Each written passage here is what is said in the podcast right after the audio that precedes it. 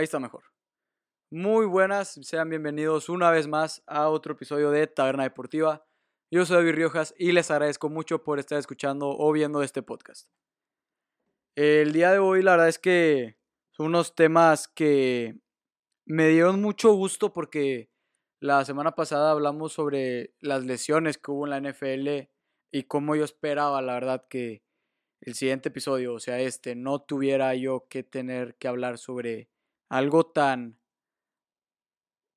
sombrío, por así decirlo, algo que no nos dé tanto gusto hablar. Pero sí, sí tengo otras lesiones del, de otro deporte, no del fútbol americano, pero del fútbol aquí en México, una lesión que hubo en el Club América. Pero antes de eso, algo que quería abordar era que la semana pasada, en el episodio pasado, hubo varios errores que yo mismo eh, me percaté. La verdad es que en cuanto acabé el episodio, mientras lo editaba y mientras lo subía, me equivoqué en unos resultados de la NFL, lesiones en, en unos partidos que junté que la verdad es que no había dije que los Giants y San Francisco jugaron en la semana 2 cuando en realidad jugaron en la semana 3 que fue antier. Entonces no ahí me equivoqué y no está, no, no está bien haber hecho eso, me, me equivoqué por completo, fue un error mío, no estaba yo bien mentalmente, por decir, no estaba tan enfocado, la verdad, estaba un poco cansado. Pero lo importante es que tenemos que mejorar, yo tengo que mejorar, y eso es lo que importa en la vida cuando nos equivocamos. Cuando nos equivocamos tenemos que ver en qué nos equivocamos y tenemos que aceptar esos errores y seguir. Y tener que aprender de esos errores y seguir, pero de nuevo, mejorando, siendo siempre mejores de lo que fuiste el día anterior. Y ahora que ya pude quitar eso de encima, quiero empezar con lo que mencioné, que son las lesiones en América. El Club América parece un hospital. Porque esta semana que tuvieron el clásico joven, como se le dice a su rivalidad contra el Cruz Azul, un partido que quedó 0-0. Guillermo Ochoa, el portero titular, esta leyenda del, del América, esta leyenda de la selección nacional, por más que les guste a la gente o no les guste. Antes del partido, en los calentamientos, se lesionó a escasos minutos de que, de que dieran el silbatazo inicial. Y esto es algo que tomó mucho por sorpresa. Eh, el portero suplente del América entró, tuvo un partido, pero la verdad es que fue un partido que no, quedó 0-0 con algunas polémicas, que si penales, que si otras lesiones que tuvo el América, porque también se lesionó Sebastián Cáceres y Emanuel Aguilera durante el partido. Entonces, esto me hace pensar no solo en estas tres lesiones, pero en otras lesiones que también tiene ya el Club América. Tiene a Federico Viñas y Roger Martínez que no han podido regresar al 100% después de lesiones. Y me pongo a pensar, es un problema que los fisios del América pueden curar, es algo que ellos pueden fácilmente un día al otro hacer que Miguel Herrera recupere a estos, a estos jugadores. Porque la verdad es que obviamente los doctores del equipo son, son parte de la institución y saben cuando un jugador tan importante como Ochoa, como Federico Viñas, como Sebastián Cáceres, es para el equipo. Y su trabajo es que ellos regresen rápido a las canchas, pero que regresen en un estado de salud al 100%. Porque si un entrenador y un fisio dejan que un jugador vuelva a las canchas sin estar al 100%, no están haciendo bien su trabajo. Y algo que hemos visto en este año en el fútbol mundial, no, tan, no tanto en el fútbol mexicano, pero aquí voy a comparar al América con el Bayern Múnich. Lo que hemos visto con el Bayern Múnich es que los nutriólogos y entrenadores físicos han mejorado el rendimiento de los jugadores con los detalles más mínimos. Y eso es algo que muchas veces se está viendo hoy en día en memes, que si León Goretzka, el jugador del Bayern, hace un año que su brazo estaba tan escuálido y hoy en día está muy musculoso. Eso es simplemente otro ejemplo de que los nutriólogos y entrenadores en los equipos son demasiado importantes. No solo basta hoy en día ya siendo talentoso o siendo el equipo con el mejor esquema táctico. El físico de los futbolistas cada vez se les exige más. Yo solo piensas hace tan solo unos años, en los 70s, en los 60s, que al medio tiempo los jugadores podían irse a sentarse y, se echaban un cigarro. Hoy en día es algo que es impensable. Es, casi. Hoy en día es impensable no solo pensar en jugadores que, que vayan a fumar, porque sí lo hay, pero hoy en día lo intentan esconder demasiado. Pero jugadores que arriesguen así su físico. Y volviendo a la América, yo creo que es el cuerpo técnico de, Miguel Herrera el que tiene que dar un paso adelante, un paso enfrente y decidir cuáles van a ser las acciones que van a tomar para recuperar a tus jugadores. Porque Miguel Herrera, por mejor o peor técnico que sea, cualquiera que sea tu opinión, no puede hacerlo todo solo. No puede ser entrenador y el la persona que salga siempre a los medios y al mismo tiempo tener que estar cuidando la salud de los jugadores, no puede hacer todo él solo y es por eso que tiene un cuerpo técnico que tiene que hacer su trabajo como lo es debido. Muchas veces cuando nos ponemos a pensar en los cuerpos técnicos de los equipos, pensamos que el entrenador importa así, así de alto, demasiado alto, que tiene que estar en un pedestal, que tiene que ser la persona correcta para el equipo que es, ¿verdad? Claro que tiene que serlo pero muy pocas veces pensamos en el segundo entrenador, en el fisio, en el entrenador de porteros, en el entrenador ofensivo, defensivo. Muchas veces no pensamos en esto y, y eso causa que la exigencia para estos miembros del cuerpo técnico sea tan bajo. De nuevo, no podemos poner a un entrenador, a un director técnico con las máximas exigencias hasta el tope de nuestras especulaciones y permitir que su cuerpo técnico esté de la fregada. No podemos permitir que el mejor entrenador del país, del mundo, tenga un segundo DT o un, que, que su oficio sea su primo que vio Grey's Anatomy durante dos temporadas. No podemos permitir eso. Tenemos que exigirle siempre a los mejores entrenadores y los mejores equipos que tengan al mejor personal técnico. Otro ejemplo que también puede venir de esto es, de nuevo, voy a comparar ahora al América con el Manchester City. Mikel Arteta, que es hoy en día el entrenador del Arsenal, era el segundo entrenador de Pep Guardiola en Manchester City.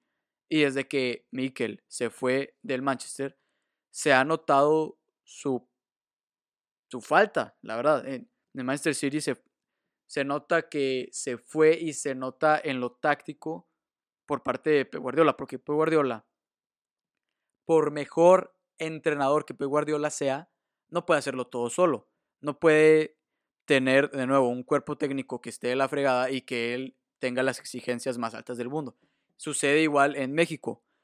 Si Miguel Herrera es el entrenador del equipo más grande del país, no puede permitirse tener un cuerpo técnico de la fregada y que los doctores, los fisios de su equipo tengan a jugadores lesionados durante largo tiempo sin hacer su trabajo. Tienen que ser los mejores de los mejores en el país y hacer que jugadores como Viñas, Cáceres, Ochoa, al momento de lesionarse, que estén recuperados al 100% para el equipo de la forma más rápida posible.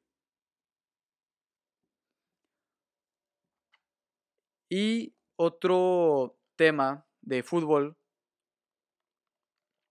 que simplemente me está encantando las últimas tres semanas es el fichaje de James Rodríguez al Everton. Porque cuando James se va del Real Madrid y llega al Everton, llega con Carlo Ancelotti, que ya ha sido su entrenador ahora en tres equipos diferentes, en el Real Madrid, en el Bayern Múnich y ahora en el Everton.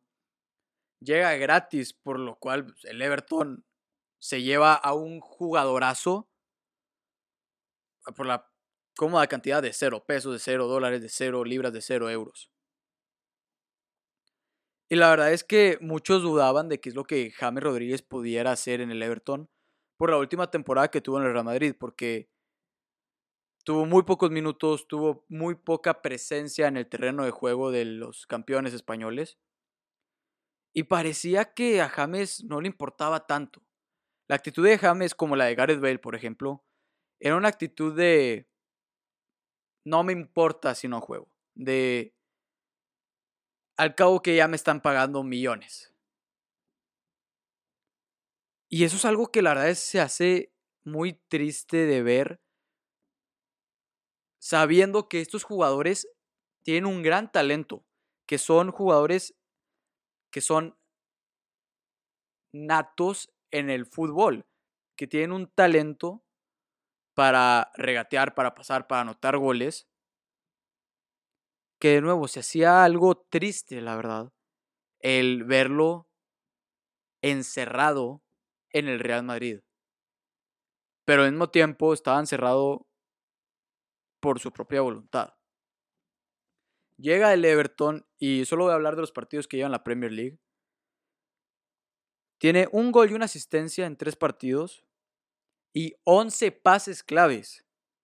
Es el jugador de la Premier con más pases claves en lo que va y solo van tres partidos.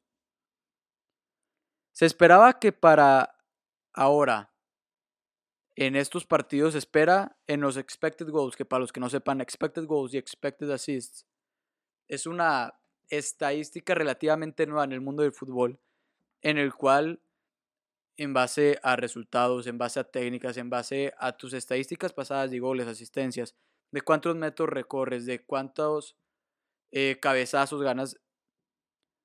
Se esperaba que James metiera 0.56 goles y asistencias por partido. Entonces esperaba que ahorita tuviera tan solo un gol o una asistencia. Y tiene un gol y una asistencia que si bien no es tanta diferencia, de nuevo, los 11 pases claves son lo importante ahorita para James Rodríguez en el Everton de Carlo Ancelotti. Con Carleto, él ganó el premio al mejor medio en la liga en la 2014-2015, en su primer torneo con el Real Madrid, y fue el único año que pasaron juntos en, en la capital española. Esto se los digo porque estoy seguro de que si hay un entrenador en este mundo que pueda sacarle provecho al talento nato que tiene James Rodríguez en el fútbol, es Carlo Ancelotti. Porque Carlo Ancelotti es un entrenador legendario. Es un entrenador que estuvo en la Juve, en el mejor Milan de la historia, en el Real Madrid, en el Bayern Múnich, en el PSG. Y es un entrenador que solo una vez ha terminado abajo del décimo puesto. Y fue la temporada pasada, porque la verdad es que el Everton, con los jugadores que tenía el año pasado, no era un equipo completo para, la, para los esquemas de Carlo Ancelotti. Y en lo que va de este torneo, James Rodríguez ha sido un jugador clave para las tres victorias que tiene el Everton. Eh, Carreto Ancelotti lo utiliza en la banda derecha, pero no precisamente en el área de gol. Me explico porque como está la caja de donde el portero puede agarrar la pelota, en el área del portero, el área para anotar gol. James lo que se centra es en estar un poco alejado de esa área por la banda derecha y cambiar el juego hacia la banda izquierda para que de nuevo de ahí metan el balón al centro y tiren a gol. La verdad es que James es un jugador con mucha clase, pero muchos de sus atributos no son representados en las estadísticas normales, en las, estadísticas típicas de nuevo de goles, de asistencias. James es demasiado bueno en los pases clave, en los metros que recorre el balón, él no tanto. En las segundas asistencias, que es el pase antes de la asistencia, que la asistencia es el pase que da a gol, es hasta ahora, la verdad, en mi opinión, el favorito para ganar el jugador de la temporada de la Premier League. Que de nuevo, van tan solo tres semanas, van tres partidos que si bien no es mucho, nos ha demostrado que James Rodríguez está en un equipo donde puede funcionar bien, con su talento, con su táctica, donde está feliz. Eso es lo importante. James Rodríguez está feliz otra vez de poder jugar al fútbol. Y esa felicidad se transporta al juego, se transporta a sus pases, se, se transporta a, su, a la forma que el equipo juega en su totalidad. Porque James en el Real Madrid era el medio que más contribuía ofensivamente sin contar a Tony Cross. Que Tony Cross estuvo muchas más oportunidades. Tony Cross ha estado en muchos más partidos, ha estado más activo en el juego del Real Madrid. Pero James cuando él estaba activo en este juego del Real Madrid también era esencial y ahora lo está demostrando otra vez en el Everton.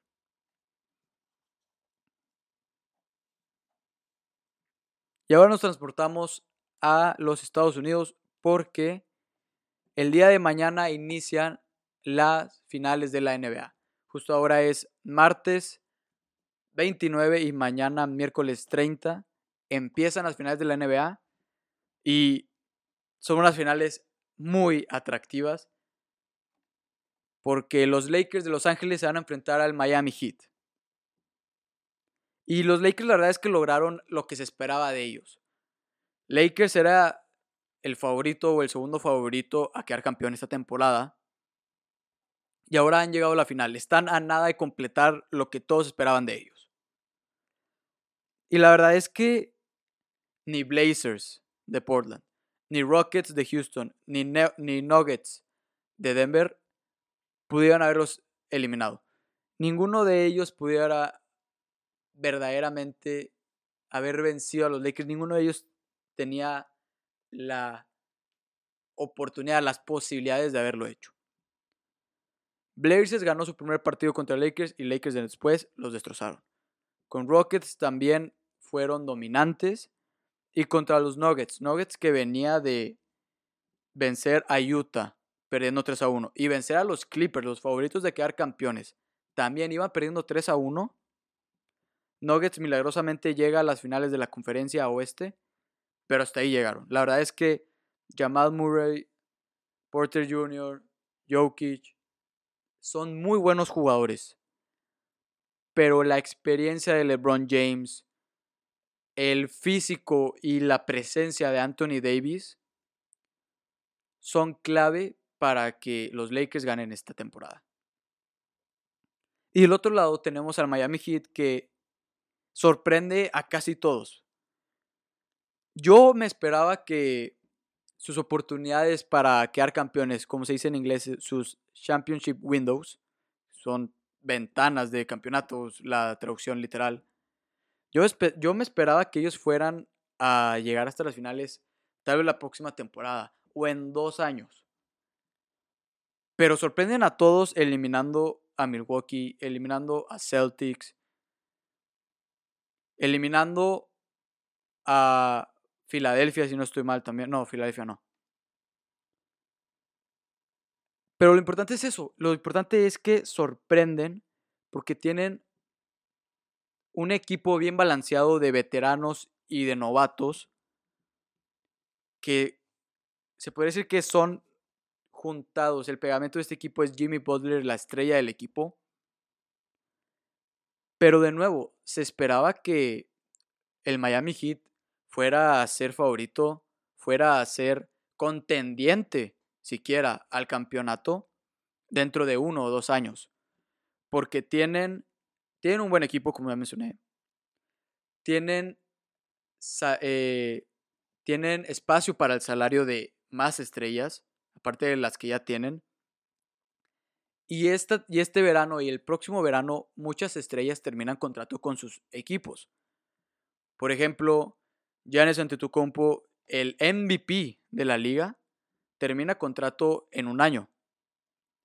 Y la verdad es que tanto Miami como Golden State son los que más suenan para firmarlo. Y es por eso que yo me esperaba que Miami fuera a llegar a la final en uno o dos años. Porque el equipo que ves ahorita que tienen es un buen equipo. Es un equipo con más profundidad que el de Lakers, si me atrevo a decirlo. Pero no es un equipo preparado para ser campeón. Si ponemos a, si ponemos a ambas escuadras una a la otra, de nuevo, Miami tiene más profundidad,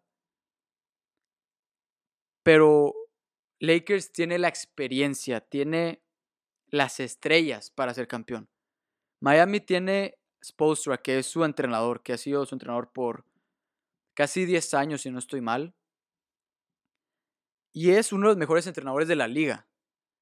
En cambio, Frank Bowie, el entrenador de los Lakers, está en su primer año. Y muchos dicen que la verdad es entrenador de los Lakers simplemente porque LeBron quiere, no por, no por propio mérito. Y hablando de LeBron, esta es su décima final y novena en los últimos 10 años.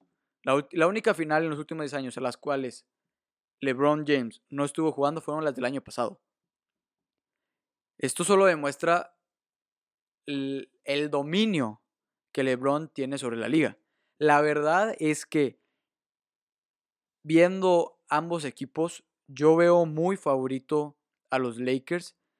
Sin embargo, no, no creo que vaya a ser algo fácil. Creo que Miami va a pelear hasta el final. Creo que los jugadores del Miami Heat, ya sea Jamie Butler, Tyler Hero, Bama de Bayo, eh, Iguadola, Iguadola, sí, creo que sí, sí, sí. La verdad es que se pronuncia muy diferente en inglés a que, a que querer eh, pronunciarlo con un acento mexicano. Creo que es un equipo que va a dar todo lo que tienen, que va a dar su máximo pero al final no estoy seguro si vaya a ser suficiente para detener a LeBron James y Anthony Davis. Anthony Davis va a conseguir su primer anillo y LeBron va a conseguir su cuarto. Van a conseguir otro campeonato para los Lakers, para la ciudad de Los Ángeles. Y, si me atrevo a decirlo, creo que el próximo año esta final podría repetirse. Porque de nuevo, Miami tiene un buen equipo que tiene para llegar a la final el próximo año o en dos años.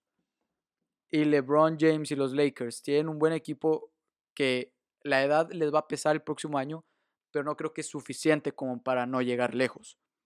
Sus máximos rivales van a ser de nuevo los Golden State Warriors que este año tuvieron muchas lesiones como para hacer algo importante, pero tienen uno de los primeros picks en, en el draft de la NBA esta temporada tienen un buen entrenador, tienen un buen equipo que va a volver Clay Thompson, va a volver Stephen Curry.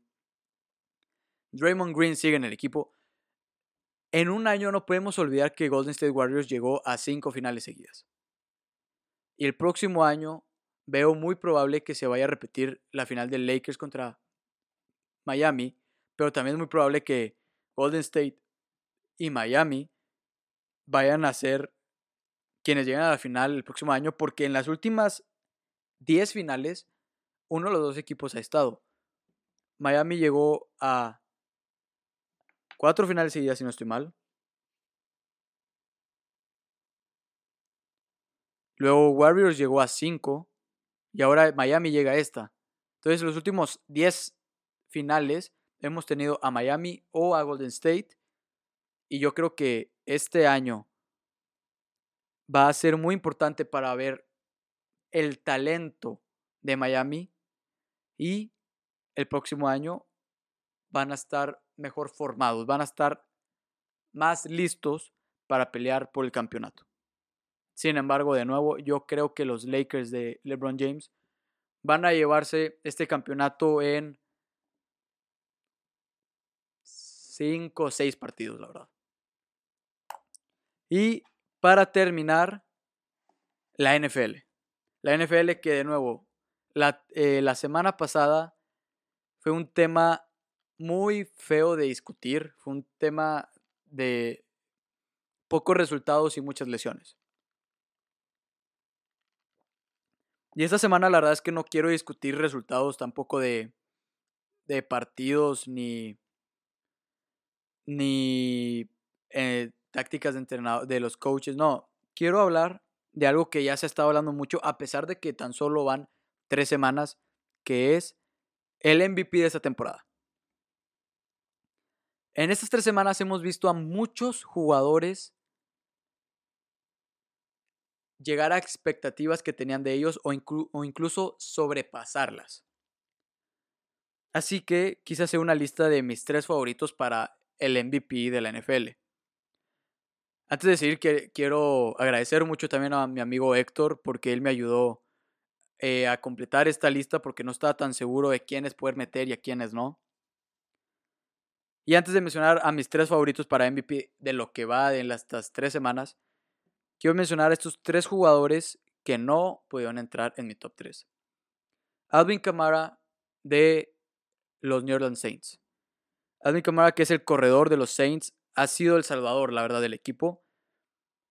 Está cargando con el equipo en su espalda con seis touchdowns totales, o sea, ya sea corriendo o recibiendo pases, y 438 yardas totales, de nuevo, corriendo o recibiendo pases. La verdad es que ha sido el salvador simple y sencillamente porque quien se esperaba que fuera la estrella de Saints, su quarterback Drew Brees, el veterano, no ha estado muy bien físicamente. Su brazo, al momento de lanzar, ya no lo ha estado haciendo tan bien como se esperaba de él, también como lo ha hecho durante más de una década. Y los otros dos jugadores son del mismo equipo, son Kyler Murray y DeAndre Hopkins de los Arizona Cardinals. La verdad es que yo desde antes de la temporada dije que los Arizona Cardinals eran mi caballo negro, mi, mi Dark Horse, que espero, la que lleguen lejos a pesar de tener una división muy difícil. Y una de las principales, dos de las principales razones por las cuales yo creo que el equipo va a llegar lejos es precisamente estos, dos jugadores. El quarterback, Kyler Murray, en su segunda temporada, Kyler Murray, en su segunda temporada, y DeAndre Hopkins en su primera temporada con los Cardinals. Están muy bien, pero mi problema es que dependen mucho el uno del otro. Esto es obvio porque uno es receptor y el otro es coreback. Es el coreback estrella de la franquicia y es el receptor estrella de la franquicia. Y uno depende del otro y viceversa. Y esto es lo que hace que dude de quién de los dos es más importante para el equipo que te haga pensar quién verdaderamente eh, merece más el premio MVP entre estos dos. Porque sí, es verdad que Kyler Murray tiene otros receptores y DeAndre Hopkins solo tiene un coreback.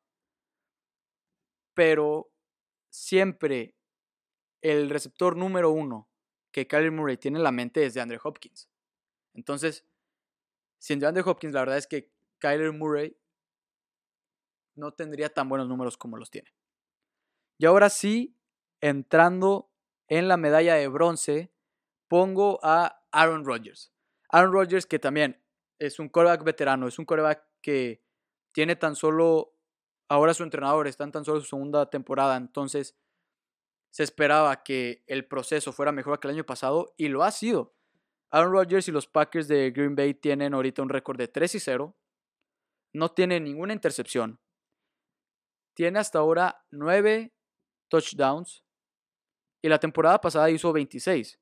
Entonces, si tú te pones a hacer las matemáticas, oye, si en 26, si 26 touchdowns los hizo en 16, 17, 16 partidos y ahorita en solo 3 ya tiene 9, pues te pones a hacer las matemáticas y obviamente va a ser más touchdowns que la temporada pasada.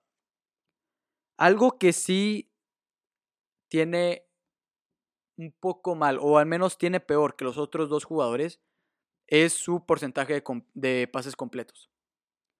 Para mí, un coreback de élite tiene que tener un promedio 66-67 pases completos.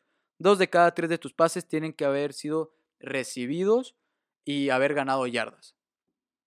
Y Aaron Rodgers completa esos méritos. Tiene 66.98% de sus pases completos en lo que va la temporada. Pero tiene 887 yardas nada más. Creo, la verdad, que Aaron Rodgers solo va a seguir mejorando en lo que resta de la temporada.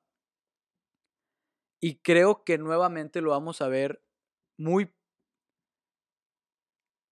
profundo, por así decirlo, muy concentrado al momento de llegar a los playoffs.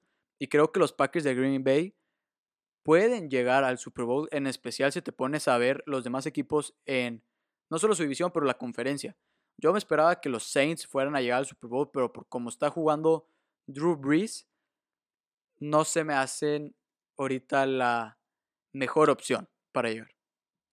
La medalla de plata, el segundo lugar que voy a poner es Josh Allen, el coreback de los Buffalo Bills, que si me siguen en Twitter, eh, puse lo bien que ha mejorado la temporada pasada y esta. La temporada pasada llegó a los playoffs siendo un coreback joven, teniendo un buen equipo, pero todo el mundo se preguntaba si los pequeños detalles podían ser afinados. Si Josh Allen podía mejorar su sus pases completos, por ejemplo, su, lo bien que coloca un pase, porque sabemos que Josh Allen es un jugador físico, eh, tiene un buen físico, es alto, no, no, no, no, no, no, no, no, no. No es alguien al cual es fácil de capturar cuando corre porque se escapa muy bien de los defensivos a pesar de su altura. Es un muy buen corredor y la fuerza en sus brazos es increíble. Puede hacer pases de 80 yardas o más. Y en lo que va la temporada, los Buffalo Bills tienen un récord también de 3 y 0. Josh Allen tiene tan solo una intercepción y tiene 10 pases de touchdown. Y la temporada pasada solo tuvo 20. En 16 partidos tuvo 20 touchdowns y ahora en solo 3 partidos ya tiene 10. Eso es increíble. Eso significa que también, al igual que Aaron Rodgers, Josh Allen va a tener más pases de touchdown esta temporada. Y ahora tiene mejores corredores, digo, receptores, porque tiene a Stephon Diggs esta, esta temporada y la temporada pasada no lo tenía. Tiene más confianza en sí mismo y en sus receptores. Pero creo que mientras más pase la temporada, va a ir disminuyendo su poderío sobre otros equipos, su forma de dominar a las defensivas. Tiene 71% de sus pases completos, entonces mejor que Aaron Rodgers, y tiene 1038 yardas. Si no estoy mal, es el único coreback que ya tiene más de 1000 yardas de nuevo, en solo tres partidos. Y el que hasta ahora es mi favorito para ser MVP, el que es la medalla de oro en esta selección que estoy haciendo. El primer lugar y el favorito de todo el mundo, la verdad, es Russell Wilson. Russell Wilson, el quarterback de los Seahawks, que ya ha ganado un Super Bowl, que cada vez más los Seahawks son más dependientes de él, pero esto ha sido algo bueno este año a diferencia de hace cuatro años, por ejemplo. Los Seahawks también tienen un récord de 3 y 0. Russell Wilson también tiene tan solo una intercepción, pero tiene ya 14 pases de touchdown. 14. La temporada pasada tuvo 31. Entonces, de nuevo, si te pones a pensarlo, si la temporada pasada anotó 31 pases de touchdown en 16 partidos y en esta temporada ya tiene 14 en solo 3 partidos, pues es algo simple el pensar, el saber que esta temporada va a tener más. Sus, su porcentaje de pases completos es de, es de 76.7%. Uno de cada cuatro de sus pases no es bien recibido, pero los otros tres gana yardas. Tiene más de 900 yardas por aire también completas.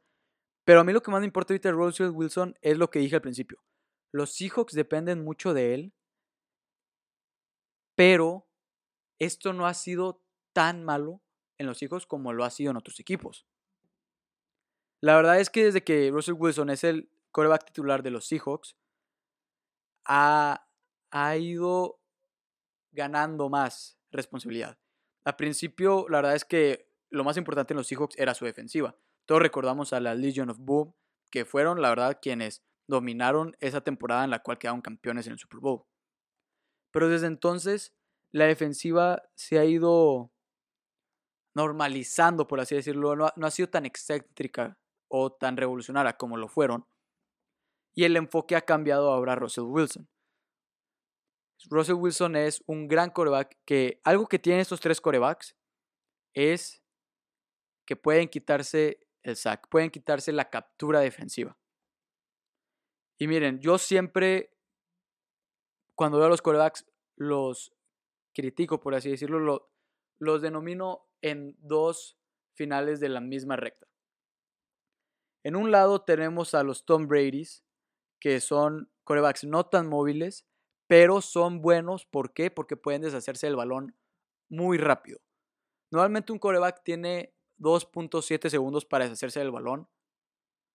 Y, Tom Brady, por ejemplo, lo hace en menos de 2 segundos. Ya sea porque siente que todos los defensivos están encima de él y tiene que asegurarse de no perder yardas, o porque se sabe la ruta de un, de un receptor también que ya sabe dónde poner el balón sin que antes de que el, receptor esté ahí. Y del otro lado tenemos a los Russell Wilson y a los Aaron Rodgers que en lugar de deshacerse del balón en dos segundos, extienden la jugada y se quedan con el balón más tiempo, se quitan defensivos y cuando ya por fin ven a ese receptor, ese receptor que está en un área perfecta y que está libre, lanzan el balón y muchas veces estos corebacks no están siendo presionados porque no, ya se quitaron a todos los defensivos hace tres segundos. Y estos tres corebacks están en este lado de la báscula. Están en los corebacks que pueden extender jugadas. Y eso es cada vez más importante en la, en la NFL. Si se pueden pensarlo también, Kyler Murray, que ya lo mencioné anteriormente, es uno de estos corebacks también. Es un coreback móvil que puede quitarse a los defensivos de encima y no necesariamente son eh, corebacks que van a correr 5 yardas y luego salirse para ganar un poco. No, son corebacks que esperan a ese receptor perfecto y ganar 20 yardas. Yo de verdad espero, quiero, anhelo y necesito que Russell Wilson gane el premio MVP esta temporada. Porque Russell Wilson en todas sus temporadas que lleva siendo un coreback de élite en esta liga no ha recibido ni un solo voto para ser MVP. Deja tú ya que, que no haya ganado. Está bien que no haya ganado. Es, es muy difícil de ganar el MVP. Pero que no haya recibido ni un solo voto, con lo bien que ha jugado Russell Wilson, es inaudito, es impensable, es algo que no puedo creerme. Y espero que este año lo logre porque el año pasado, a principios de la temporada, también se veía muy bien pero fue disminuyendo.